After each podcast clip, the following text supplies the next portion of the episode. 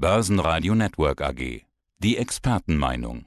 Heiko Böhmer, Kapitalmarktstratege, Shareholder Value Management. Wir treffen uns auf dem Vorkongress in Mannheim, diesmal nicht im Januar, aber es findet wieder statt. Letztes Jahr ausgefallen. Die einzige Veranstaltung übrigens, die nur ein Jahr ausgefallen ist, glaube ich, wenn ich mich recht erinnere, weil 2020 gab es den noch. Allerdings war 2020 unter ganz anderen Umständen. Zwischendrin hatten wir Pandemie, wir haben plötzlich Zinsanhebungen, wir haben nach den super guten Stimmungen, die wir noch äh, 2020, 19 und so weiter hatten, zwischenzeitlich mal komplette Panik gehabt. Dann war alles wieder super. Jetzt haben wir gerade wieder, hm, was haben wir? Panik? Ja, Panik würde ich fast nicht sagen, sondern eher diesen Bereich, dass wir sehr viel Angst tatsächlich in den Märkten haben. Äh, Panik ist ja wirklich dann diese Ausverkaufsstimmung, die man sieht an den Märkten. Und momentan, ja, wir haben die Angst und die ist begründet, weil wir haben viele Belastungsfaktoren, die auf die Märkte wirken. Wir haben immer noch die hohen Inflationsraten. Wobei es da ja jetzt so aussieht, als hätten wir den Peak tatsächlich erreicht. Also jenseits der 8%, 8,5%, da sollte es jetzt eigentlich in der zweiten Jahreshälfte etwas nach unten gehen. Das heißt, der Druck könnte etwas nachlassen. Gleichzeitig sind auf einmal Zinsen wieder da. Also auch die negativen Realrenditen, die wir gesehen haben, mit teilweise minus 7 Prozent, die haben sich wieder etwas aufgelöst. Das heißt, wir gehen in den Bereich von vielleicht minus 5, minus 4 Prozent negative Realrenditen. Also ja, Angst ist da, die ist begründet, aber die Panik, die sehen wir nicht. Aber wir haben doch einen Abverkauf gesehen und zwar nahezu überall. Mich hat kürzlich jemand belehrt, Abverkauf wäre der falsche Begriff, aber äh, nennen wir es Risk-Off-Modus. Das war auf jeden Fall da. Also Risk-Off-Modus auf jeden Fall. Man kann das ja schön messen, wenn man auf die äh, New Yorker Börse guckt. Das Abwärtsvolumen an einem Tag. Und da waren wir in der Spitze bei 98,1 Prozent. Abwärtsvolumen an einem Tag. Da gibt es nicht viele Tage, wo das mehr war.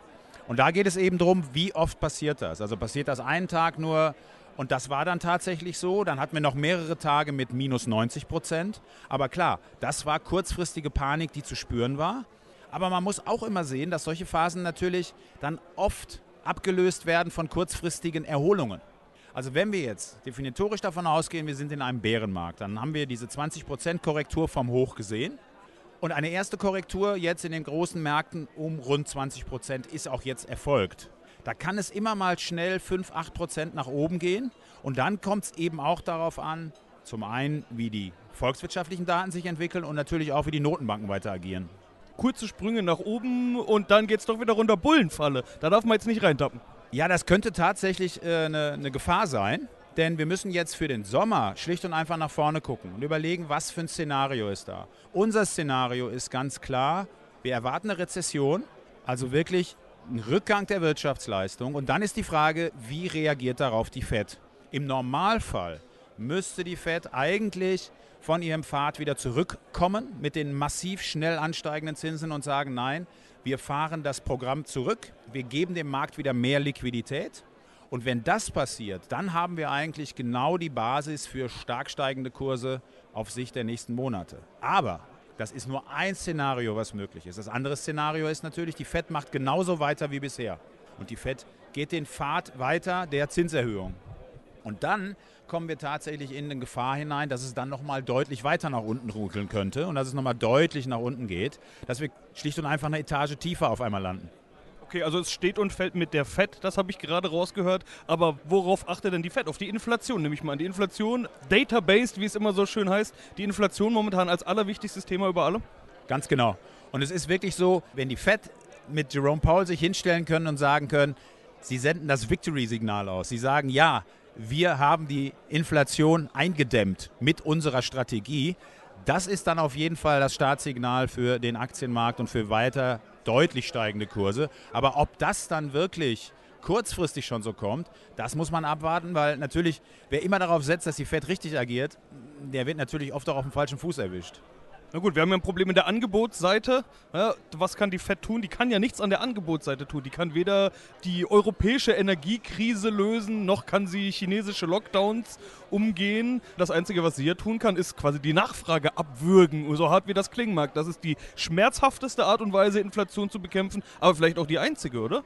Derzeit sieht es fa fast so aus, dass es eigentlich nur so geht. Aber es gibt auch noch andere konjunkturelle Effekte, die derzeit wirken. Wir haben in vielen Bereichen momentan wenn wir auf die USA schauen, extrem hohe Lagerbestände. Wenn wir auf Modeartikel oder andere Sachen schauen, da ist unglaublich viel aufgelaufen, weil der US-Konsument jetzt schon angefangen hat, weniger auszugeben.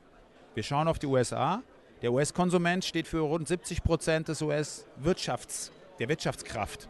Und wenn der anfängt zu streiken, dann wird es echt richtig eng auf Sicht der nächsten Monate, denn dann kann es gut sein, schlicht und einfach, dann müssen die, die auf den Lagerbeständen sitzen, müssen sagen, okay, wir ja, gehen mit den Preisen runter, damit wir unsere Sachen noch überhaupt rausgeben. Und ganz ehrlich, das ist natürlich ein Effekt, den wir auf Sicht der nächsten Monate im Hinterkopf haben müssen, dass es dann auch wirklich ja, Preisrückgänge teilweise geben kann, anders, weil anders die Produkte gar nicht mehr zu verkaufen sind. Ja, ist doch super, so ist die Inflation ja auch bekämpft. Also der Fed kann es ja eigentlich egal sein, dass die Folge davon dann wäre, die Modefirma sagt, na gut, sorry, aber wir können keine zehn Mitarbeiter mehr haben, gehen nur noch acht, dann sind zwei Leute auf dem Arbeitsmarkt, ist ja sowieso was, was gewarnt wird. Auf der anderen Seite, die Fed hat ja auch den Arbeitsmarkt im Blick, also schon sind wir irgendwie wieder im Interessenskonflikt. Das ist richtig und momentan ist der Arbeitsmarkt in den USA bombenfest. Das muss man ganz klar sagen. Also die, die letzten Monate haben einfach gezeigt, es gibt unglaublich viele offene Stellen, die nicht besetzt werden können. Und gerade auch im Niedriglohnsektor. Und das wird sich irgendwann in den nächsten 12 bis 18 Monaten sicherlich auflösen. Warum? Weil viele Menschen einfach in den USA jetzt noch zu Hause sitzen, das ist das eine. Die haben so viel staatliche Unterstützung bekommen, dass sie teilweise mehr bekommen haben als fürs Arbeiten und dadurch vielleicht auch noch Ersparnisse aufgebaut. Und ein zweiter Effekt, der auch wichtig ist, was man sehen muss, die US, ja, viele US-Erwerbstätige haben einfach mal gemerkt, was richtiger Urlaub ist und wie, wie entspannt es in Anführungsstrichen sein kann, viel Zeit zu Hause zu verbringen. Diese 30 Tage Urlaub, die wir alle kennen in Deutschland, das ist in den USA völlig fremd. Und es kann auch gut sein, dass manche gar keine Lust mehr haben, an den Arbeitsmarkt zurückzukehren. Also man muss den Arbeitsmarkt und Angebot und Nachfrage da auf jeden Fall auch stark im Auge behalten. Wie ist es denn bei uns? Also bei uns ist ja äh, jetzt nicht der Konsum das Wichtigste äh, und bei uns ist auch nicht der Arbeitsmarkt das größte Problem, sondern das größte Problem sind die Energiepreise und das hängt ja unmittelbar mit Russland zusammen. Etwas, was man unmöglich prognostizieren kann. Wir wissen nicht, was da als nächstes passiert. Äh, wir wissen nicht, wie lange es dauert. Wir wissen nicht, wird uns der Hahn abgedreht, was ja auch noch ein Szenario ist. Wie ist da ein Exit-Szenario? Wie kommen wir da raus? Doch eigentlich nur, wenn wir es schaffen, uns so schnell wie möglich möglichst unabhängig von russischer Energie zu machen. Oder gibt es noch eine andere Lösung? Energieversorgung ist eine strategische Entscheidung. Es ist nicht einfach, einen Tag sage ich, ich kriege die Energie von dem, am anderen Tag kriege ich die Energie von dem. Und jetzt wird die Diskussion geführt, okay, Russland geht nicht mehr aufgrund der aktuellen Kriegssituation. Auf der anderen Seite reist dann Habeck nach Katar und sichert das jetzt als Energielieferant für die nächsten Jahre. Also wir werden uns sicherlich von manchen Dingen verabschieden müssen, also quasi von ja, demokratisch legitimierten Staaten, die uns immer dauerhaft mit Energie versorgen. Da müssen wir einfach irgendwelche Kröten müssen wir schlucken und da müssen wir halt auch gucken, in welcher Art und Weise wir das schnell umsetzen können.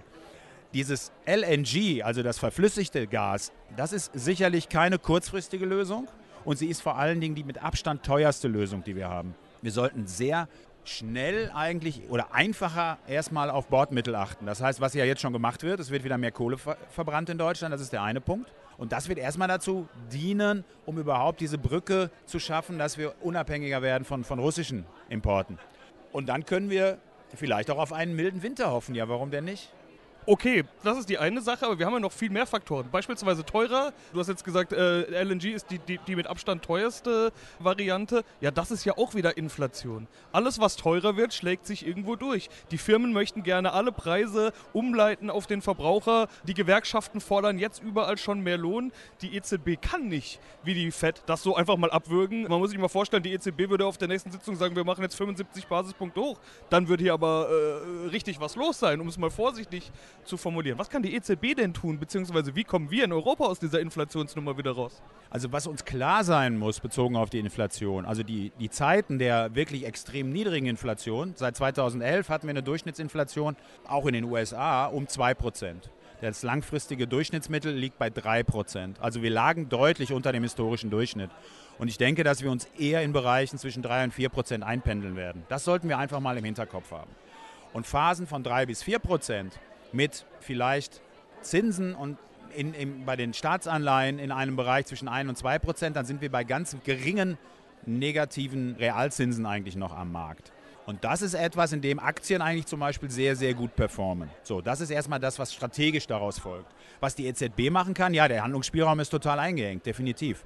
Und die 75 Basispunkte, die sehe ich auch nicht. Ich sehe eher eine Trippelschritte bei der EZB, dass überhaupt irgendwas gemacht wird. Es ist jetzt angekündigt worden, wir werden sehen, was die weiteren Monate dann tatsächlich bringen und ob sich die, die EZB leisten kann, wirklich überhaupt mit den Zinsen loszulegen oder ob es dann doch wieder einen Rückschritt gibt und wir bleiben bei dem, was wir sind. Also diese ganze Thematik des Liquiditätsentzugs für die Börsen, das ist das entscheidende Thema für die nächsten sechs Monate. Und natürlich im Einklang damit, wie eben dann die Inflation gemeistert werden kann. Eine Sache sollten wir vielleicht auch im Hinterkopf behalten. Die Notenbanker, die versuchen uns immer klarzumachen, Wirtschaft ist relativ einfach. Wir drehen an der Zinsschraube, dann kommt das Ergebnis raus. Und wenn es gut ist, dann klopfen die sich auf die Brust und sagen, wir haben es gemacht, weil wir, die, früher gab es mal dieses Stichwort Magier der Märkte sind. Wir sollten aber auch im Hinterkopf behalten, dass die Wirtschaft deutlich komplexer ist, als dass es einfach nur durch einen Faktor solche Auswirkungen gibt, dass am Ende alle zufrieden sind. Also, die Macht der Notenbanken, ob sie FED oder ob sie EZB heißt, ist in letzter Konsequenz auch ein wenig eingeschränkt. Auch das muss man immer dabei berücksichtigen. Von daher sollten wir vielleicht eher ein wenig durch das Thema durchgucken und bei der Unternehmensauswahl auf Unternehmen achten, die eben auf Sicht von fünf bis zehn Jahren performen, auch in einem Umfeld, wenn die Inflationsraten etwas höher sind. Ja, und jetzt kommen wir nämlich auf den ganz entscheidenden Punkt, nämlich das Investment. Wie geht man mit, diesem, mit dieser komplexen Gemengelage, in der wir ja ohne Frage gerade sind, um? Wie investiert man da? Sie haben jetzt gesagt, du hast jetzt gesagt, auf die nächsten fünf Jahre schauen, auf die nächsten zehn Jahre schauen. Macht es trotzdem nicht einfacher. Was, was tut ihr gerade? Nee, das macht es tatsächlich nicht einfacher. Aber was wir zum Beispiel gemacht haben, ganz aktuell, wir haben die, die Absicherungen rausgenommen bei uns im Frankfurter Aktienfonds für Stiftungen und haben bei bestimmten Positionen sogar jetzt noch nachgekauft wirklich bei Positionen, bei Aktien, wo wir langfristig vom Geschäftsmodell überzeugt sind, da haben wir unsere Position jetzt ausgebaut. Und ich glaube, das sind auch so Ansatzpunkte, wenn man wirklich sich nicht die aktuelle Aktienmarktbewertung nur anschaut und dann sieht, okay, die Aktie jetzt im Vergleich zum Index ist so oder so bewertet, sondern wenn man wirklich, und das machen wir mit unserem Total Shareholder Return, auf Sicht von drei bis fünf Jahren nach vorne guckt und dann eben sich auch das Geschäftsmodell genauer anguckt und sagt, ja, das sind die Vorteile, das sind auch die Marktchancen, die dieses Unternehmen auf Sicht von drei bis fünf Jahren hat. Dann ist es eigentlich dieser Effekt, wo man sagen kann, dann kann man als Investor in der aktuellen Phase auf jeden Fall auch schon mal anfangen, Positionen aufzubauen, wenn man diesen langfristigen Horizont hat. Weil, wie ich es beschrieben habe vorhin, mit der Rolle der EZB und der FED, wenn die nicht große Fehler machen, dann kann es gut sein, dass wir schon unten sind oder relativ nah unten sind. Und wenn die Liquidität zurückkommt, dann sieht es sehr danach aus, dass es an den Märkten wieder hochgeht. Ja, und dann sind wir im Prinzip bei der leidigen Timing-Frage, will ich mal sagen. Beziehungsweise ich möchte über Positionierung sprechen, über Cash-Quoten. Wenn es denn noch mal weiter runterrappeln sollte, dann braucht man Cash, um nachkaufen zu können. Auf der anderen Seite kann es ganz schnell gehen und der Markt geht wieder hoch und dann sollte man lieber dabei sein. Sonst sitzt man mit seiner Cash-Quote am Rand. Alles schon passiert, kann jeder ein Lied von singen.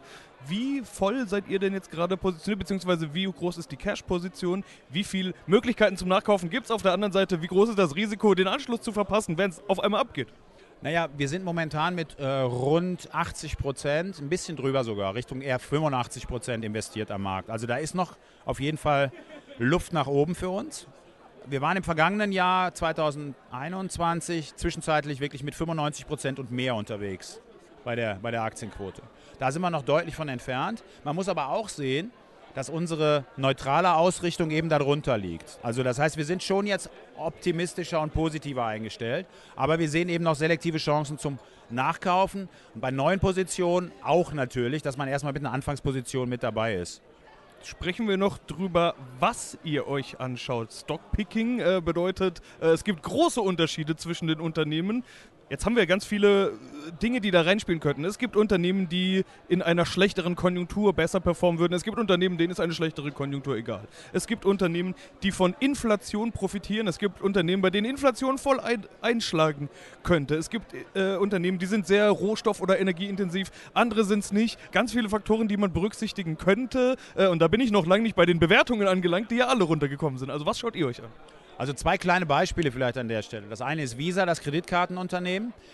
Dem ist es eigentlich egal, wie, wie, wie, das Preisniveau ist. Also eigentlich freuen die sich über höhere Preise. Warum? Weil die prozentual an den Umsätzen beteiligt sind. So, das ist eigentlich so ein klassisches Inflations, Inflationsplay an den Märkten. Sind wir auch investiert mit einer kleineren Position. Ein anderes Unternehmen, auch aus den USA, großes Unternehmen, äh, Adobe mit der Software. Auch super spannend, weil eben in der Lage, mit vielen Businesskunden auch Preise regelmäßig zu erhöhen. Und die haben eine unglaublich hohe Ertragskraft. Ein neuer Kunde, der jetzt quasi bei Adobe seine Cloud-Abo abschließt, Da fließen von einem Dollar Umsatz 97 Cent als Bruttomarge ein, weil das einfach nur noch von oben auf das schon vorhandene Geschäft noch mit drauf regnet im Endeffekt bei denen. Und die Wechselkosten sind extrem hoch, weil alles, was im grafischen Bereich arbeitet, basiert auf dem Adobe-Standard. Und selbst wenn man in dem, als, als Jobsuchender aktiv werden will und man beherrscht die Adobe-Programme nicht, dann braucht man sich bei vielen Anzeigen überhaupt nicht zu bewerben. Also hier auch der Burggraben, den wir immer suchen.